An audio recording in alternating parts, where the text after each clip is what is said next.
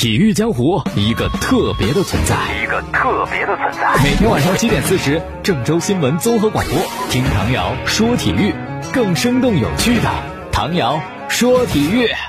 更新鲜的体坛资讯，更热辣的专业评论，更劲爆的赛事分析。唐瑶说体育，体坛百态，听我细细道来。本栏目由匠心三十六年大师精酿金星一九八二原浆啤酒冠名播出。各位听众朋友，大家好，还有蜻蜓的网友朋友，大家好，欢迎收听唐瑶说体育。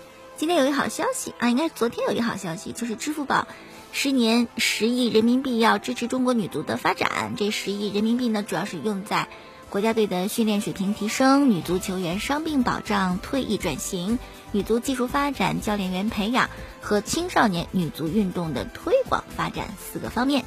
哎呦，这个是太好的事儿了！对于中国女足的发展来讲，对于队员们他们的这个收入提升啊、经济得到保障来讲，都是一件特别好的事情。有时候确实如此，你有很多的梦想啊，有理想、有规划，但如果没有经济，呃，作为一个基础或者作为一个后盾、一个支持，你很难去做得更好。现在不缺钱了，那应该是昨天吧？有一个活动啊，马云特别邀请了女足队员，而且好像马云还跟王霜比拼颠球，应该比不过王霜的。可是呢，有一些细心的球迷就发现，哎，在众多邀请的人士当中，为什么没有女足主教练贾秀全？这透露出什么信号？是不是足协把贾秀全给免职了？他干不了女足主教练这活了？一时之间猜测特别多。那么今天呢，足球记者潘伟丽在他的微博上写了这么一段话，他说：“关于昨天女足活动，有传闻贾秀全未受邀请，然后颇多的猜测。那实际情况是，这个活动是支付宝和中国足协的官方合作，而不是和成年女足国家队的合作。”所以说没有邀请成年女足国家队的主教练也属正常，不要过度的解读。那你说潘伟丽说的有没有道理？也有道理，但是这事儿确实有那么一点不对劲儿的地方，难免人们会多想，难免人们可能要解读解读。因为什么啊？啊，虽然是支付宝跟足协的合作，但这钱呢是用于女足的，女足队员都受到邀请了，哪有不请主教练之理？瓜田李下呀。你为了不让人多想，你应该请贾秀全呢。你不请，那就别怪人多想。但是如果还要折腾，是吧？又给女足换主教练，是换杨帅还换土帅？土帅换谁比贾秀全更合适？杨帅又有谁会很适应中国女足呢？哎，有时候变化是好的，但有时候老变老变的不稳定，它也不见得是件好事儿。好啦，继续来关注中国足球，说一说规划球员这个事儿。那这今天呢，看到了《解放日报》的一篇文章，来自他们的体育部记者陈华。嗯，看来陈华应该不太赞成规划球员，或者是过度的去规划球员。他就说呀，没有血缘的规划，让属于十四亿人的中国国家队可能沦为里皮父子的赚钱工具。怎么回事呢？他下面一条一条一条的一一做了解释。首先，里皮是国家队的主教练，这事儿不假。但是他的儿子小里皮是里皮的经纪人，也是规划球员埃尔克森的经纪人。我们都知道经纪人是怎么赚钱的，是吧？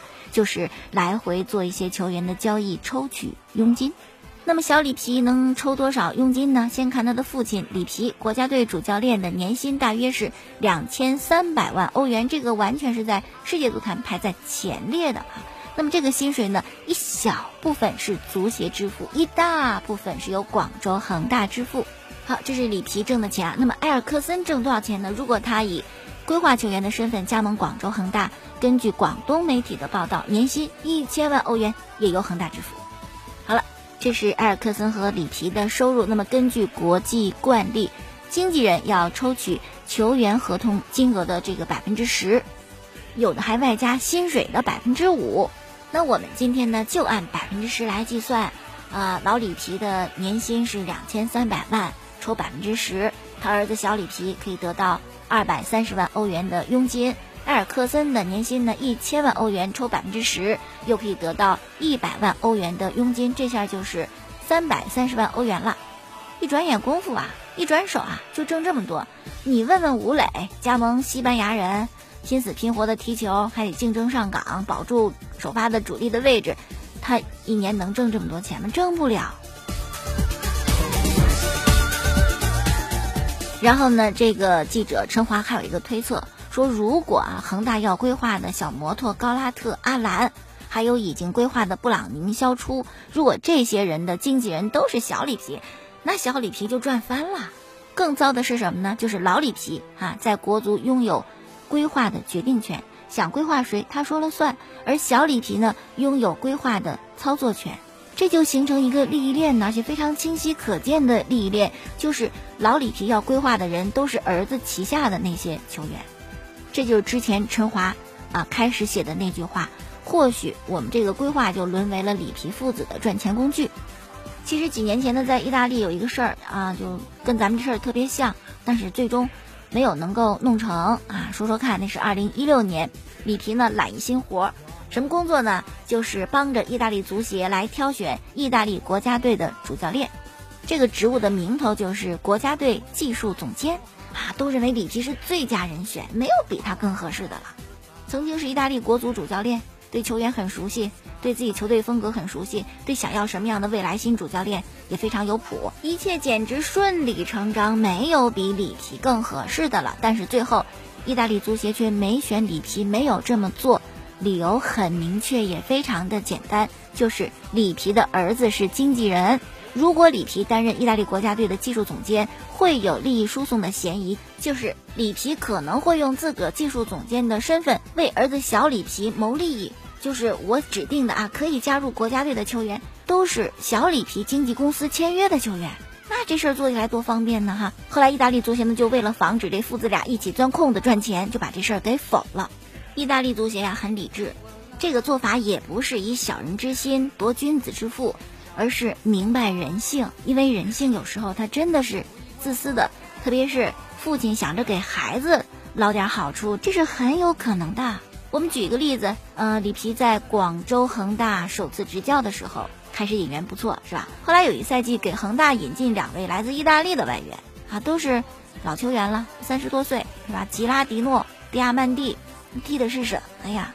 虽然中超水平差，但是在意大利混不了饭吃的人也不见得就能在中超饭能吃好吧，是吧？可为什么引进这二老呢？因为这两位球员的经纪人就是他儿子小里皮呀，这父亲照顾孩子生意呀。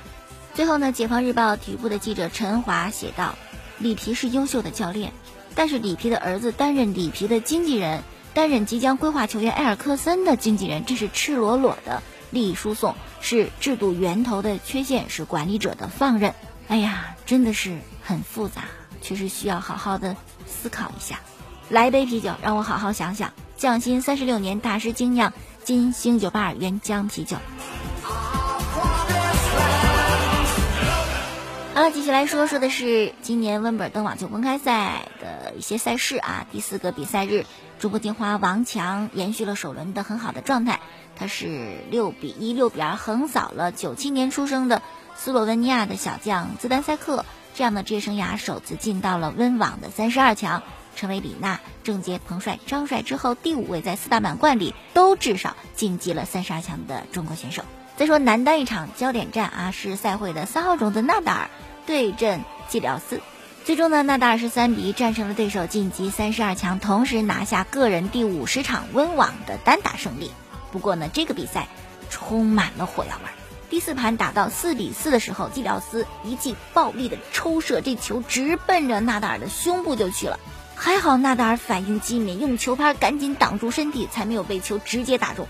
看到这一幕，纳达尔恼了，怒视着基里奥斯：“你是打球，你还是打人呐？”不过呢，当时基里奥斯没表示，也没有任何啊感觉不好意思的眼神。比赛之后。基里奥斯就直接的告诉记者：“哎，我就是故意想打到他的，我就想打中他的胸部。”记者问：“那你这故意的，你得给人道个歉呢？”基里奥斯就更加理直气壮的回应：“我为什么要道歉？没这个必要呀！他那么多大满贯冠军，银行里存着那么多的钞票，他就应该能够挡住这记直奔胸口的来球。”季老师挺逗的啊，这是纳达尔没跟你一般见识，跟你一般见识也得冲着你的胸部来这么一球，然后对你说。如果你也想像我一样拿这么多大满贯冠军，如果你也想像我一样银行里存着那么多钞票，你就得有本事挡住这记直奔胸口的来球，是吧？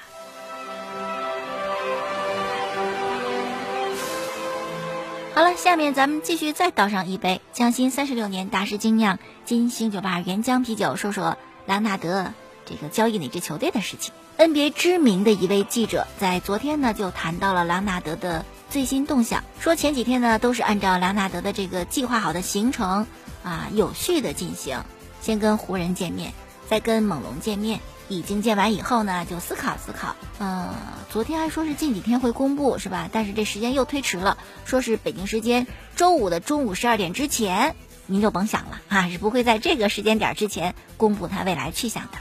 还有一消息来自纽约。说是虽然拉纳德没有公布自己未来的去向，但有一条消息证明他就是要留在猛龙了。什么事儿呢？就说他为一名小孩子在多伦多办理了一所学校的入学手续。但是这个事儿真的有点特别捕风捉影，因为这个小孩子到底是谁，谁家的孩子没有披露，而且这个消息也没有经过官方的证实。哎呀，莱昂纳德啊，这事儿就赶紧决定，别再拖了啊，否则可能会影响你的好兄弟丹尼格林。丹尼格林是莱昂纳德的好兄弟，但是最近格林说他去湖人，我就不去；他不去，我去，反正有他没我。哎，这听起来不像关系好哈，啊，其实是这样子理解的。格林跟莱纳德关系确实好，一起在马刺打了七年的球。一起夺得一枚总冠军的戒指，随后呢又一块儿被交易到了猛龙，然后一块儿成为猛龙队的绝对核心，一起又打进了总决赛，一起又夺得了总冠军，可以说非常的默契，非常的友好。那为什么会有这句话出来呢？因为格林现在的情况啊，手握两枚总冠军戒指，对他来讲呢，再多一枚什么的也没有太大意义啊。更主要、更现实的是努力赚薪水。放眼这个阶段的自由市场。莱昂纳德肯定是身价最高的，格林如果排第二也差不多了。所以说啊，身价第二的这自由球员，他肯定希望去一个能够挣钱的俱乐部。那能去湖人吗？就得看莱昂纳德他的决定。湖人毕竟是卖卖这个减减那个才凑了钱，是给拉纳德的。给了他之后就没有更多的钱，没有空间再去给另外一位球员比较高的薪水。所以说，格林就等着拉纳德你的选择。你去湖人，我就不能去了。因为湖人把钱给你，就没法给我钱了，我就得去另外一支球队另谋出路。如果你不去湖人，那我可以去湖人，是吧？因为湖人的钱就省的钱就都给我了，我就可以挣高薪了。所以说呀，兰纳德这事儿不仅仅是只吊着湖人，还吊着自个儿的好兄弟。赶紧决定吧，又不是做面的大师傅，老抻着干嘛？最后呢是几条足球方面的消息。今天凌晨，巴萨新援年轻的德容正式亮相诺坎普。也展示了他的颠球啊，笑容满面，这年轻特别好，特别阳光，特别灿烂。他在接受采访里表示说，很喜欢梅西啊，自个小时候的偶像，很高兴跟梅西一块儿踢球。应该对于足球理念来讲，他所在的阿贾克斯跟巴萨是非常相似和接近的，这方面的融入应该没有问题。再说博格巴啊，特别想加盟皇马，我们那天还说了，今年也许不是最好的机会。可是挡不住你心里想想过这事儿以后就老想老想，怎么就放不下，就特别想离开曼联，赶紧的就去皇马。皇马也希望他能来，是吧？多一个肯定是对于球队的实力提升有好处，最起码板凳的厚度越来越厚了啊。可是呢，博格巴的离开曼联之路却并不会很顺利。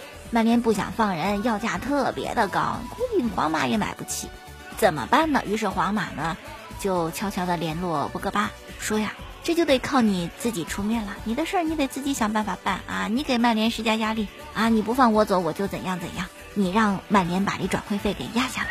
可以说，皇马呢，这是给博格巴出难题。之所以这么出难题呢，其实最根本的原因就是，我现在并不急切的想得到你。